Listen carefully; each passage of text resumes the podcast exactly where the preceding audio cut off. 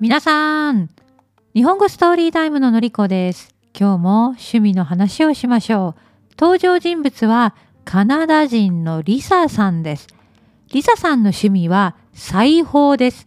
ソーイングです。それでは聞いてください。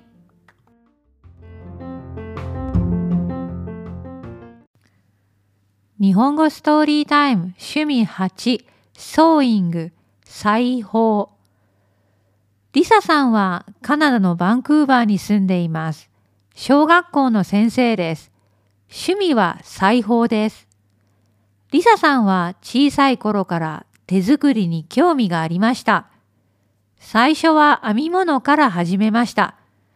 編み物でマフラーやソックスも編めるようになりました。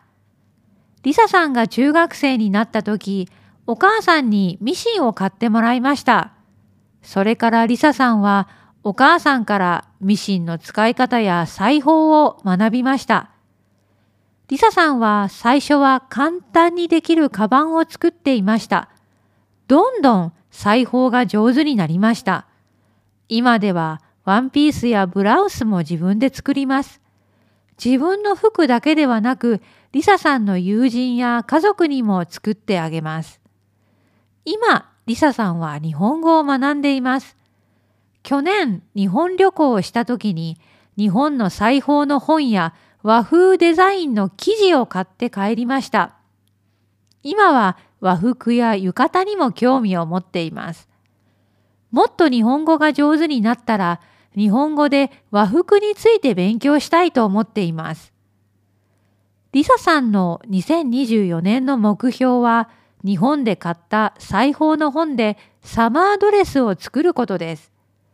日本の裁縫のパターンややり方はカナダのとは違います。